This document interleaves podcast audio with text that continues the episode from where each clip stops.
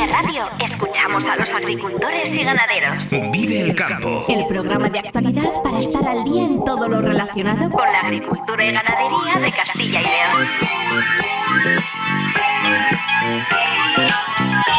Vive el campo con Jaime Sánchez Cuellar.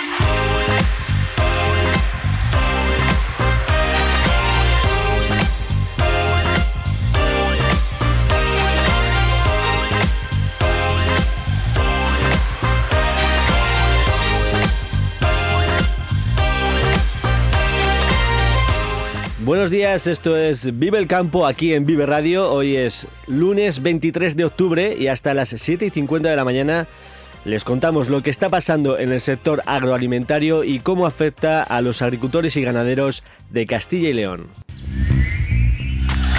El campo al día, toda la actualidad del sector en Vive Radio.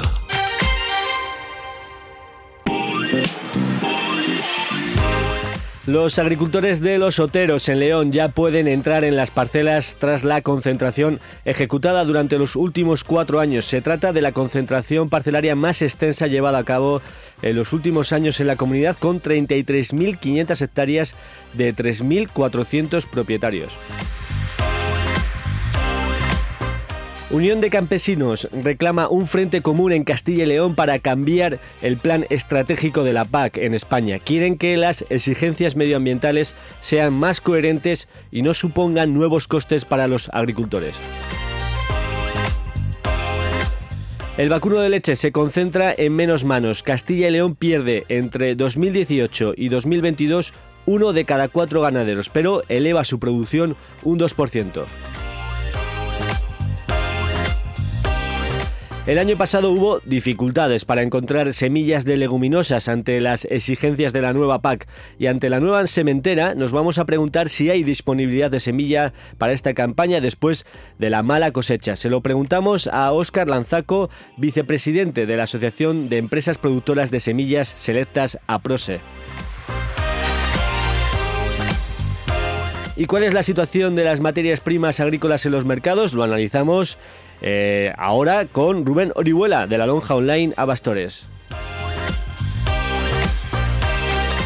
Ayer se recogieron 8 litros en Aranda de Duero, 11 litros en Soria o Segovia. Para hoy se esperan precipitaciones al principio y al final del día que pueden ser localmente fuertes, especialmente en el este de la comunidad, en las provincias de Burgos, Soria y Segovia, donde pueden recogerse por encima de 20 litros.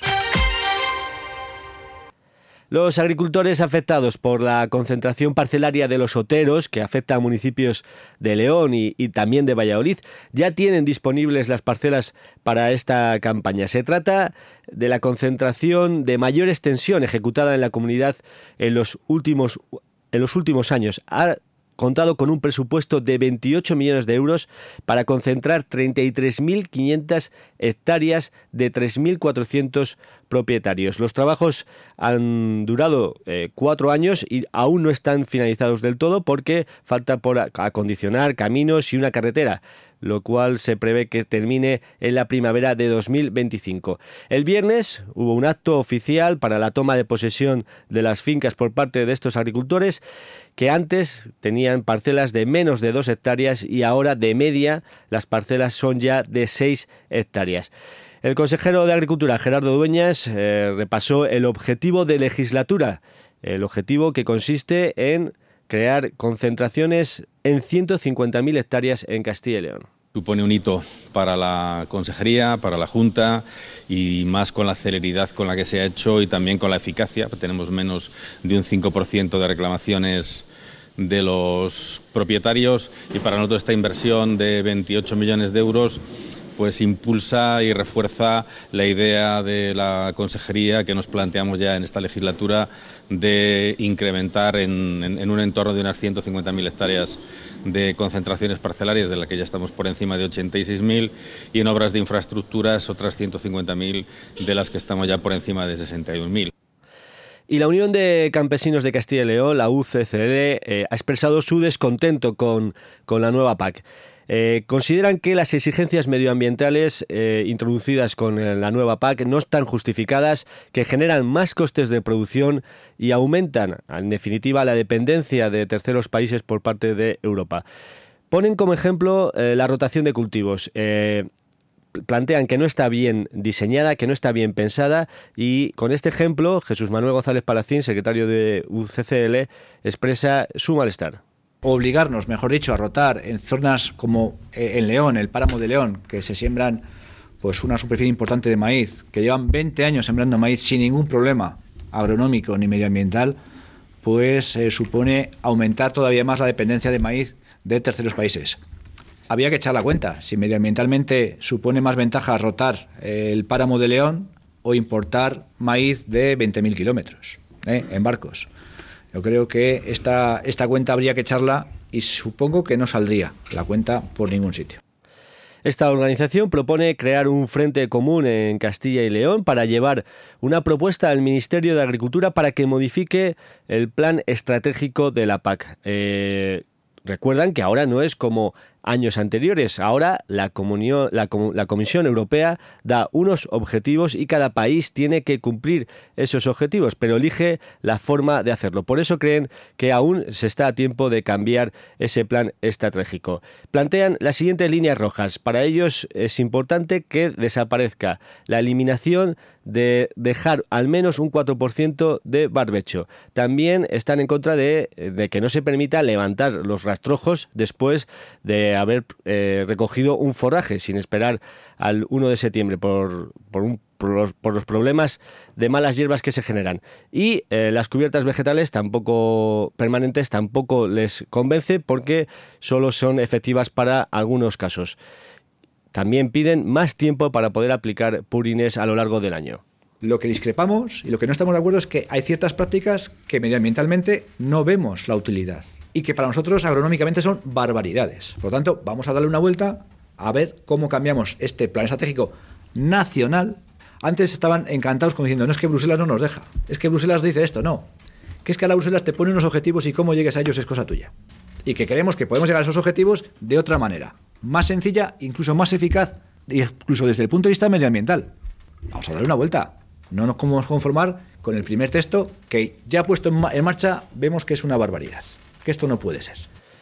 Esta organización también se refirió a la situación de la semana pasada en la frontera con Francia y el ataque a camiones españoles por parte de agricultores franceses. Recuerdan que a, la postre, en definitiva, ambos agricultores, tanto españoles como franceses, tienen problemas similares, que son la competencia desleal de terceros países que provoca aseguran el desmantelamiento, el desmantelamiento de la agricultura europea. Valentín García de UCCL Valladolid. Entendemos que los problemas de los agricultores europeos, tanto españoles como franceses, como de otros distintos países de la Unión Europea, son muy similares, ¿no?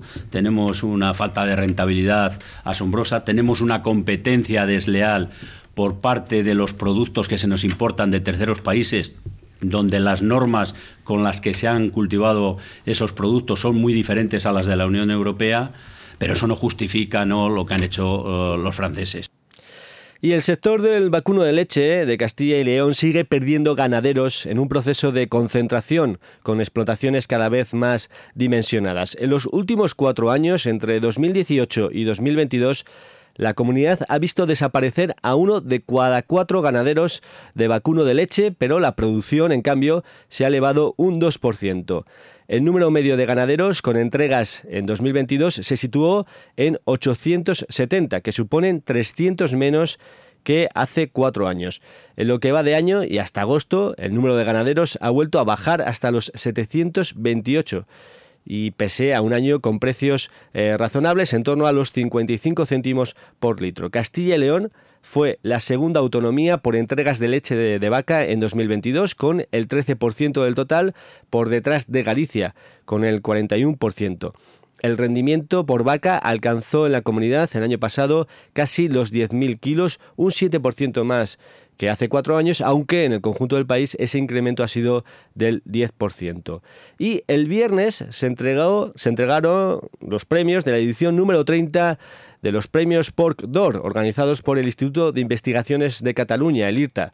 Se concedieron 43 premios, de los que Castilla y León se alzó con siete galardones entre ellos cuatro oros, dos platas y un premio especial One Health de Ceba Salud Animal que fue para la granja Josmi Tejares de los hermanos Chico, ubicada en Tejares de Fuentidueña, en Segovia. De la granja Josmi Tejares, el jurado destaca el excelente trabajo hecho y las medidas de prevención que les ha permitido mantener un alto estado sanitario a lo largo de sus 25 años de historia, así como un uso prudente de antibióticos en el año 2022.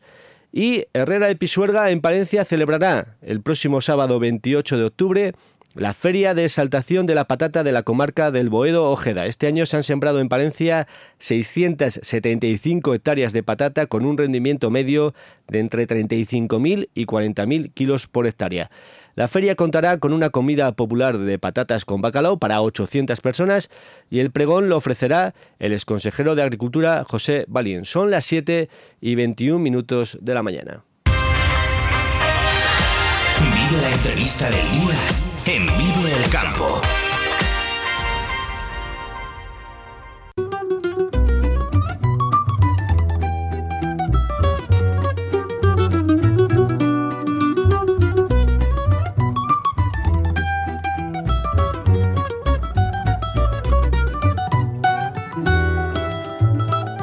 Estamos ya en tiempo de sementera, eh, condicionado evidentemente por la esperada lluvia, y hoy queremos centrarnos en el cultivo de las leguminosas, teniendo en cuenta que la nueva PAC las sitúa en un papel protagonista con ese ecoregimen de rotación de cultivos que en estos momentos exige para su cumplimiento sembrar al menos un 5% de leguminosas de la rotación.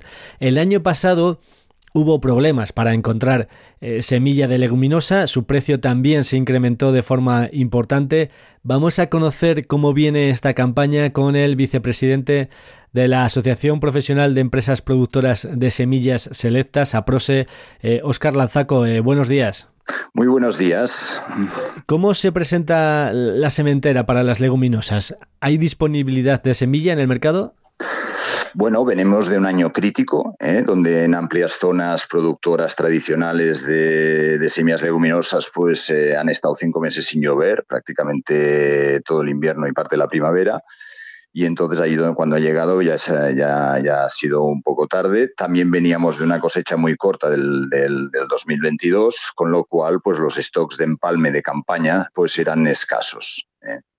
Entonces, no hay que temer por el abastecimiento, como podemos ir ahora eh, explicándolo, pero sí que es verdad que a principios de junio ya PROSE, la Asociación Española de Empresas eh, Profesionales de Semilla, puso en conocimiento del Ministerio, eh, a tenor de la, de la escasez de lluvias y de cómo se avecinaba la cosecha, de la menor disposición de semilla certificada de leguminosas.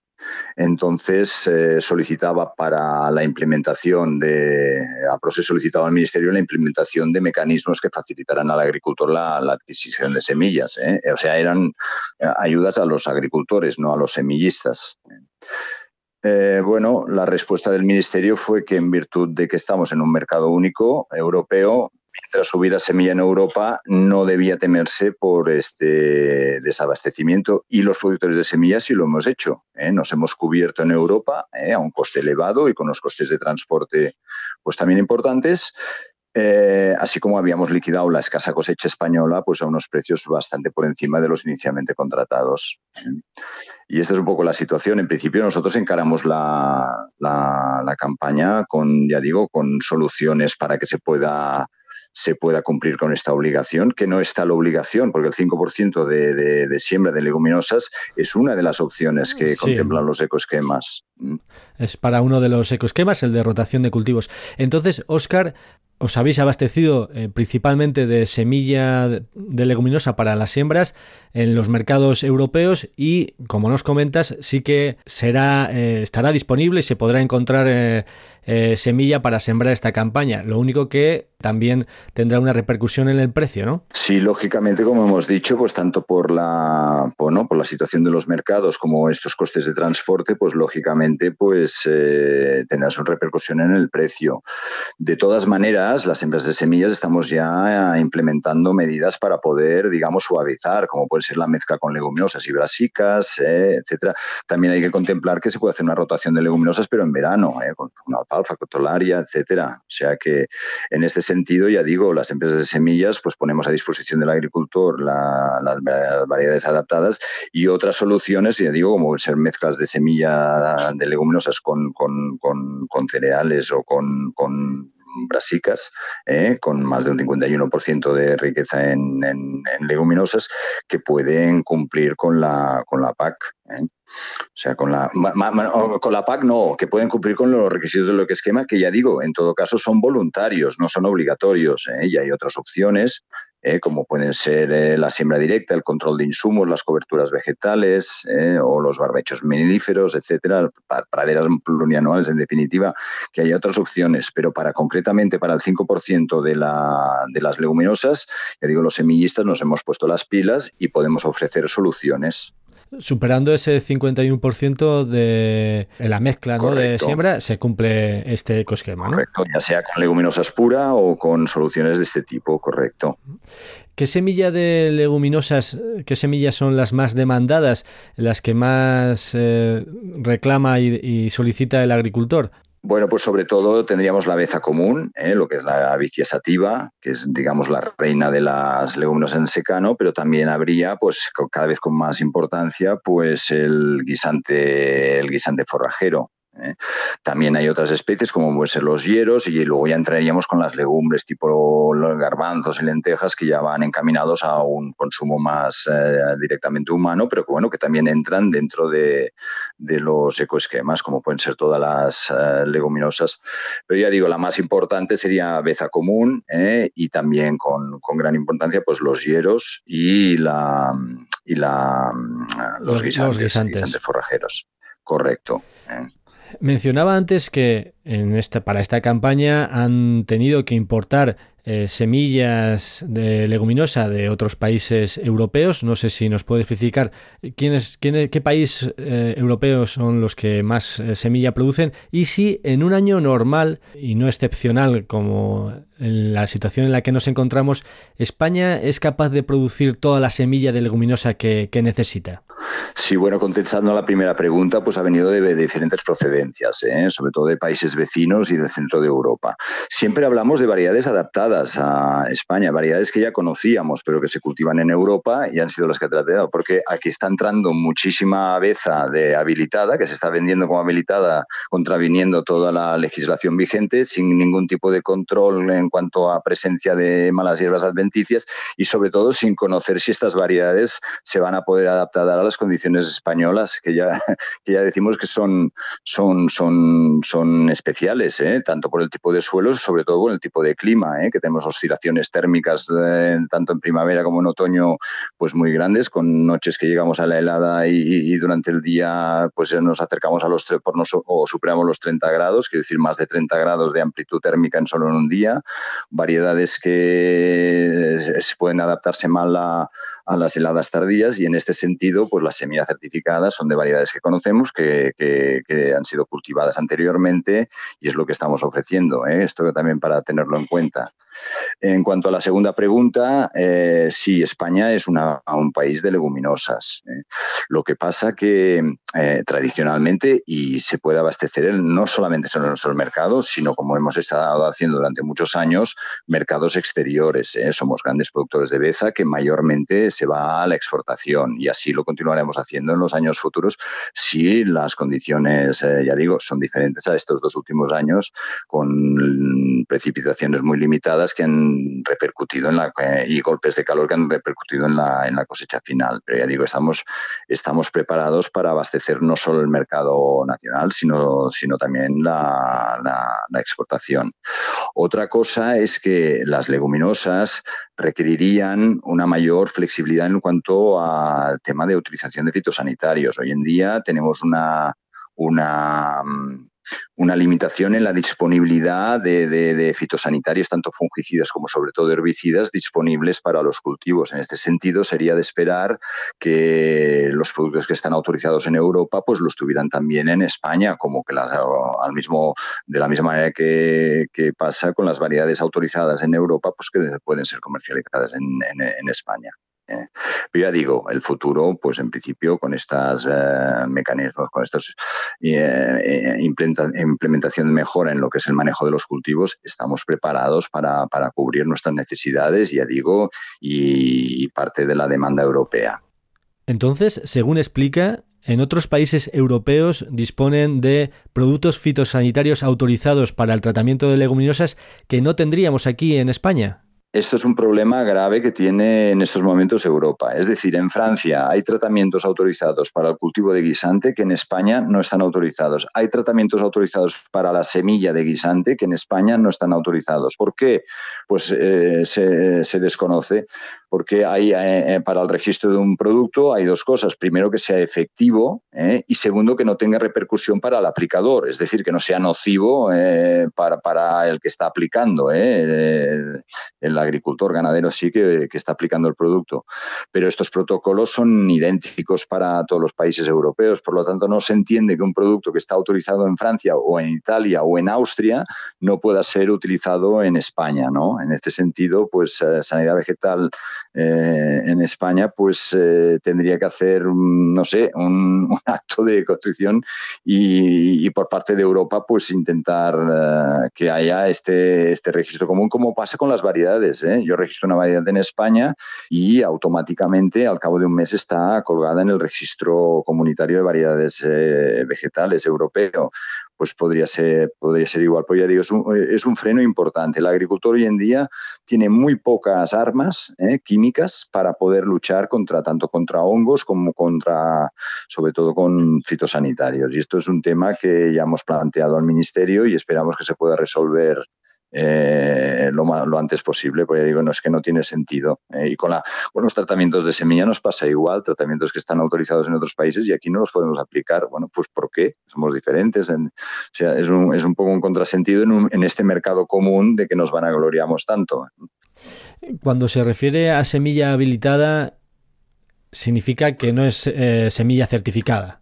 Exacto, es semilla que va destinado a pienso o a pajarería, que está entrando en volúmenes importantes, sin ningún tipo de control, nadie sabe la variedad, esto viene de no sé dónde, tal, pero bueno, esta variedad se adapta aquí, es de aguantar a las heladas, aguantará los calores, los golpes de calor, eh, bueno, pues aquí se está vendiendo como si fuera contraviniendo toda la legalidad vigente ¿eh? y de hecho a Prose ya se han hecho las denuncias pertinentes en, algunos casos porque consideramos que esto sí que es una lesión contra nuestra actividad profesional como productores de semilla certificada.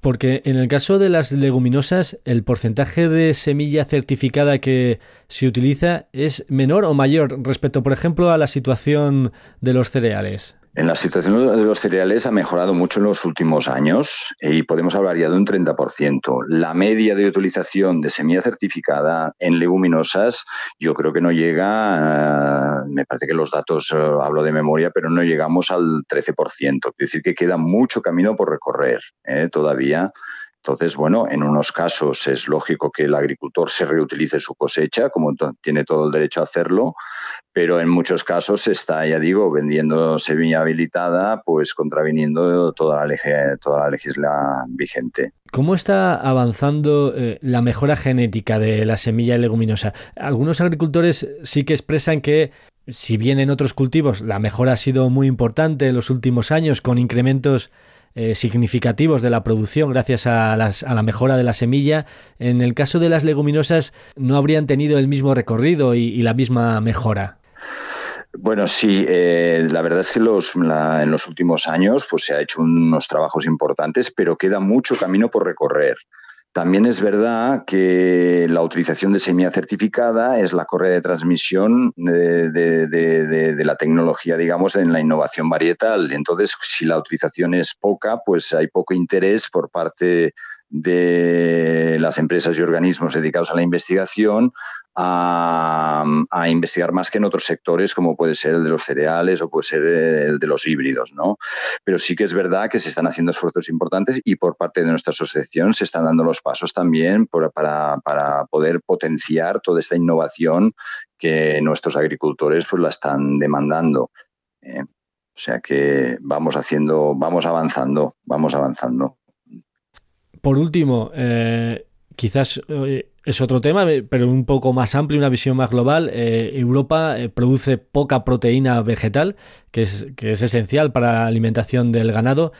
De hecho, en esta línea, el, Parlamento Europeo la semana pasada ya aprobó una, una resolución en la que se indica la necesidad de reducir la dependencia de Europa de las importaciones de proteínas vegetales procedentes de un número muy limitado de países. Eh, ¿Cuánto deberíamos incrementar la producción de proteína vegetal para no correr eh, tantos riesgos? Pues esta es una pregunta muy, muy, muy bien formulada porque desde luego las necesidades son inmensas ¿eh? en Europa. Entonces, el camino es verdad, se está trazando una política europea que sea eh, favorable para el incremento de la producción de proteína vegetal, pero también tenemos que tener en cuenta que se está importando mucha soja mm, de países terceros a unos precios que será, será, será difícil poder competirlo con, con, ellos desde la producción eh, europea, con lo cual pues, habrá que implementarse pues no solo los, digamos, en el campo genético y de la aplicación de fitosanitarios, sino también de las ayudas pertinentes para que al agricultor le salga rentable pues producir las leguminosas en, en Europa. ¿eh? Eh, y en este sentido sí que es verdad que el camino pues es, eh, tiene, tiene un recorrido pues grande y esperamos que en los próximos años pues se vea un avance ¿no? de estas superficies de proteaginosas y leguminosas proteaginosas para la producción tanto humana como animal, que la, producción humana, el consumo de, la, de proteína vegetal cada vez es más grande en forma de garbanzos, lentejas, vemos como en la dieta se van aumentando también. Quiero decir que no solo es para alimentar a nuestro ganado, sino también pues para consumo directo del consumidor final. Bueno, pues ahí está esa situación en la que en principio Europa pues tiene que un margen de mejora y un recorrido importante para situarse en el mercado internacional. Yo solo quería acabar pues haciendo un recordatorio de que la semilla certificada es el único camino para que esta transferencia tecnológica sea efectiva y llegue al agricultor, ¿eh? porque es la única manera de, que el investigador eh, recupere la, inversión, eh, la inversión efectuada, al mismo tiempo que es una garantía de calidad, la semilla certificada, pues, tanto por la germinación, permitiendo la disminución de dosis de siembra, eh, por la pureza varietal que tiene, por la pureza específica y sobre todo porque es la adaptación varietal. Se trata de variedades conocidas y que han sido contrastadas en, nuestro, en nuestras áreas de producción. También suponen una disminución de los tratamientos fitosanitarios y un freno a la diseminación de adventicias, eh, de malas hierbas de, especialmente nocivas, como ser el amaranthus palmieri y una serie de, especies que están apareciendo. Bueno, pues la semilla certificada garantiza que está, está libre de estas eh, de estas eh, malas hierbas, así como de enfermedades transmitidas por, semilla, eh, como ser bacterias, virus, hongos. Eh. En definitiva, una garantía y sobre todo también una garantía de trazabilidad para toda la cadena de, alimentaria. Oscar Lanzaco, vicepresidente de la Asociación Profesional de Empresas Productoras de Semillas Selectas, APROSE, muchísimas gracias por estar esta mañana aquí con nosotros en Vive el Campo y muy buenos días. Muchas gracias a vosotros eh, y me tenéis a vuestra disposición siempre que queráis. ¿De acuerdo? Un saludo a la audiencia. En CESIF defendemos lo que realmente importa, tus derechos, tu poder adquisitivo y tu bienestar. Somos el único sindicato que no teme salir a la calle para luchar por ti. En CESIF, los trabajadores y trabajadoras son nuestra prioridad. Si tú no te conformas, nosotros tampoco. Únete a CESIF hoy y sé parte del cambio que necesitas. Alcemos la voz. Agricultor Florimón Desprez te recomienda el trigo Filón. Filón, calificado por el proyecto Light Nadapta como el todoterreno de los trigos. Filón, gran adaptación en secanos y altísimo potencial en regadío. Florimón Desprez, seleccionando las semillas de mañana frente al cambio climático. ¿Buscas una residencia para personas mayores adaptada a tus necesidades? Clecevitán tiene una cerca de ti en Burgos, Laguna de Duero, León, Palencia, Salamanca, Soria y Valladolid, con la garantía y experiencia de un gran grupo de profesionales que lleva más de 30 años siendo referente en el sector. Para más información llama al 900 802 103 o entra en la web clecevitan.com. Vive el campo con Jaime Sánchez Cuellar, aquí en Vive Radio. Radio te ofrece la información actualizada de los mercados.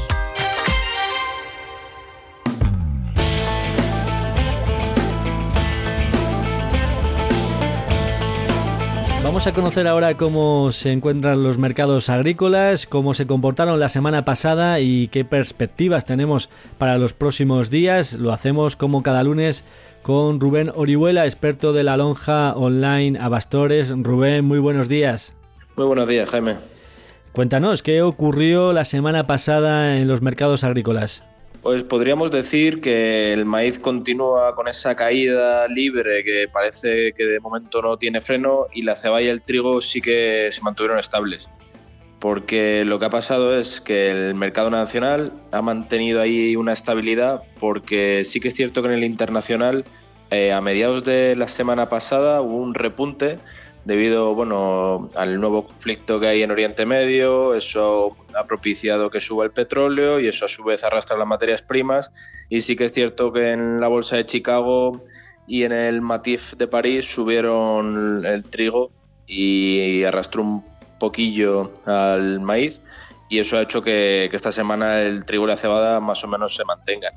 Lo único que mm, sí que vemos que, que casi todas las lonjas nacionales, por no decir todas, salvo las que han repetido, eh, el maíz sí que ha caído, hasta incluso 9 euros en algunas. Y, y en el mercado internacional ya a finales de semana también parecía que volvía a caer otra vez. Lo que ocurre en mercados como Chicago o París, cuando se produce un incremento, eh, se traduce en las lonjas nacionales en una estabilidad en el precio. ¿No, no acompaña ese incremento aquí también? Pues antes sí que veíamos que cuando había un ataque en Ucrania sí que respondía bastante rápido, subía muy rápidamente el mercado internacional y al final se acaba reflejando en el mercado nacional. A día de hoy vemos como los factores externos, eh, el internacional, no termina de, aunque repunte fuera, no termina de subir aquí, porque también, claro, tenemos nuestro propio caso, en este caso el maíz, en plena cosecha, recogiendo todo, eh, no termina de, de, aunque suba fuera, terminar de repuntar en el mercado nacional. También es verdad que, por otro lado, la situación de Ucrania parece que se ha mantenido estable con el nuevo, la nueva vía que han sacado ellos de escoltar los, los barcos, aunque no hay acuerdo de granos, les está sirviendo, por lo que de momento no hay ese peligro de escasez. A su vez, en Estados Unidos parece que la cosecha está avanzando y que está dando muy buen resultado. Entonces hay como unos factores que siempre van a marcar que, que no termine de repuntar, por lo menos de momento. Entonces lo único que ha conseguido es pararse la caída en el trigo y la cebada. Vamos ya, si te parece, con el repaso a los precios en las lonjas, eh, cómo terminaron la semana pasada y que van a ser un poco el punto de partida que tenemos para, para esta próxima semana. Sí, el lunes, eh, bueno, la diaria de Abastores, vemos cómo corrigieron los trigos y las cebadas, se situaron eh, más o menos estables. El maíz también se ha mantenido realmente en el mercado, no consiguió bajar. El lunes en la lonja de Salamanca se mantuvieron todos los precios, menos el maíz, que cayó 2 euros, y la avena, que cayó 1 euro. El martes en la lonja de Zamora ya empezó a cotizar el maíz, que llevaba tres semanas sin cotizar y lo marcó a 2.30. Se mantuvo el trigo y la cebada. En la lonja de Ciudad Real cotizó a 2.32 el maíz, que estos son 9 euros de caída respecto al anterior. Eh, y en la lonja de Barcelona también cayó, se mantuvieron todos los precios menos el maíz que sí que cayó 2 euros. Y el miércoles en León vimos como el maíz se mantuvo al mismo precio y solo bajó un euro la cebada. Y en la lonja de Sevilla subió el girasol, eso puede ser una buena noticia, pero bajó 8 euros el maíz. Y ya por último en la lonja del jueves vimos cómo eh, cotizó también el maíz cayendo hasta 8 euros. Bueno, veremos eh, si esa subida del girasol que mencionas en Sevilla eh, tiene continuidad esta semana en las lonjas de Castilla y León. Lo veremos ya mañana con lo que ocurra hoy, por ejemplo, en la lonja de Salamanca. Eh, Rubén Orihuela, experto de la lonja online Abastores. Muchísimas gracias por el análisis que nos ofreces cada lunes sobre la situación de las materias agrícolas y muy buenos días. Muchas gracias a ti, Jaime.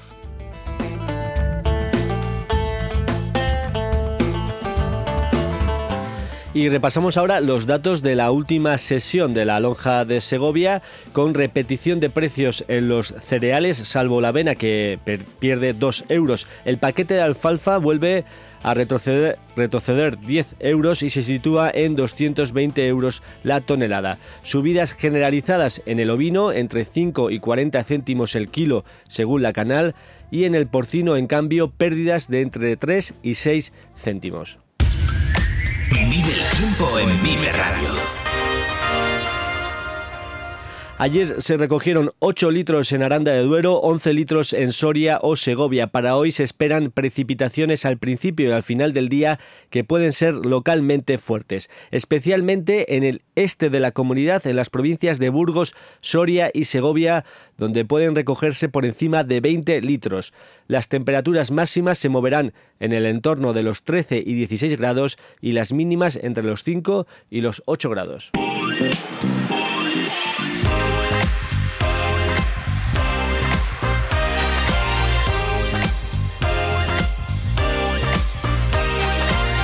Y antes de finalizar, repasamos los titulares del día. Las casas de semillas se han abastecido en Europa de semillas de leguminosas para atender la nueva sementera, dada la escasa producción de la última campaña aquí en España y el aumento de la demanda por las exigencias del ecorégimen de rotación de cultivos. Eh, nos hemos cubierto en Europa eh, a un coste elevado y con los costes de transporte pues también importantes eh, así como habíamos liquidado la escasa cosecha española pues a unos precios bastante por encima de los inicialmente contratados. Y esta es un poco la situación. En principio nosotros encaramos la, campaña con, ya digo, con soluciones para que se pueda se pueda cumplir con esta obligación, que no está la obligación, porque el 5% de, de, de siembra de leguminosas es una de las opciones que contemplan los ecoesquemas.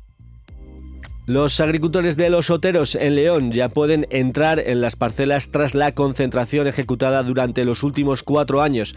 Se trata de la concentración más extensa llevada a cabo en los últimos años en la comunidad, con 33.500 hectáreas. Supone un hito para la Consejería, para la Junta y más con la celeridad con la que se ha hecho y también con la eficacia. Tenemos menos de un 5% de reclamaciones de los propietarios y para nosotros esta inversión de 28 millones de euros pues impulsa y refuerza la idea de la consejería que nos planteamos ya en esta legislatura de incrementar en, un entorno de unas 150.000 hectáreas de concentraciones parcelarias, de la que ya estamos por encima de 86.000, y en obras de infraestructuras otras 150.000, de las que estamos ya por encima de 61.000. Unión de Campesinos reclama un frente común en Castilla y León para cambiar el plan estratégico de la PAC en España. Quieren que las exigencias medioambientales sean más coherentes y no supongan nuevos costes para los agricultores.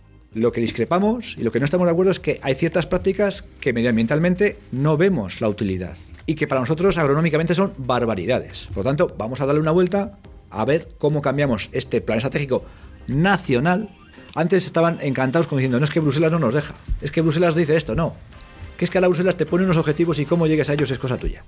Y que creemos que podemos llegar a esos objetivos de otra manera, más sencilla, incluso más eficaz, incluso desde el punto de vista medioambiental. Vamos a darle una vuelta. No nos podemos conformar con el primer texto que ya puesto en marcha vemos que es una barbaridad, que esto no puede ser. El boicot de la semana pasada de los agricultores franceses a los camiones españoles provoca también el rechazo aquí, en Castilla y León.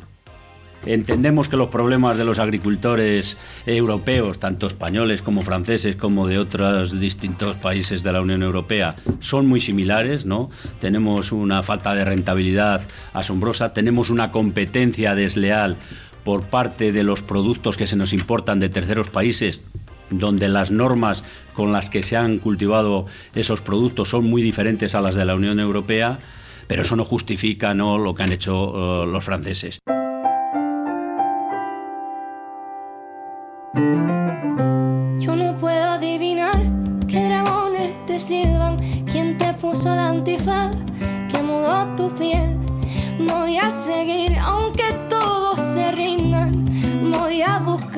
Hasta aquí el programa Vive el Campo, la cita diaria con la actualidad del sector agroalimentario en Vive Radio. Un saludo de Ángel de Jesús en el control técnico y de quien nos habla Jaime Sánchez Cuellar. Muy buenos días, feliz jornada para todos. Agricultor, Florimón Desprez te recomienda el trigo Filón. Filón, calificado por el proyecto Life Nadapta como el todoterreno de los trigos. Filón, gran adaptación en secanos y altísimo potencial en regadío. Florimón Desprez, seleccionando las semillas de mañana frente al cambio climático.